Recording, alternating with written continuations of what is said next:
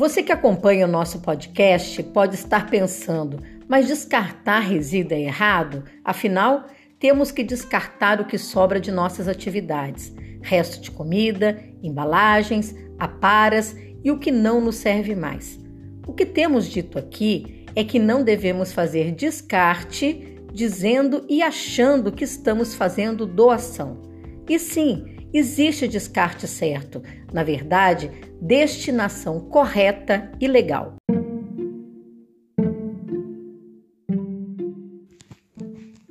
Cada município, na esteira do Plano Nacional de Resíduos Sólidos, criou ou deveria criar seu próprio plano e leis. Uma delas delimita quanto resíduo cada unidade residencial pode descartar por dia o serviço de recolhimento tem uma taxa inclusa no IPTU. Dentro desses limites é legal, ok, mas você pode ser bacana. Para que descartar o que pode ser reutilizado?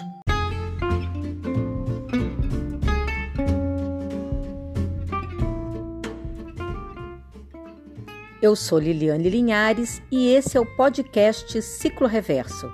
Conteúdo técnico, apoena socioambiental você pode entrar em contato liliane@cicloreverso.com.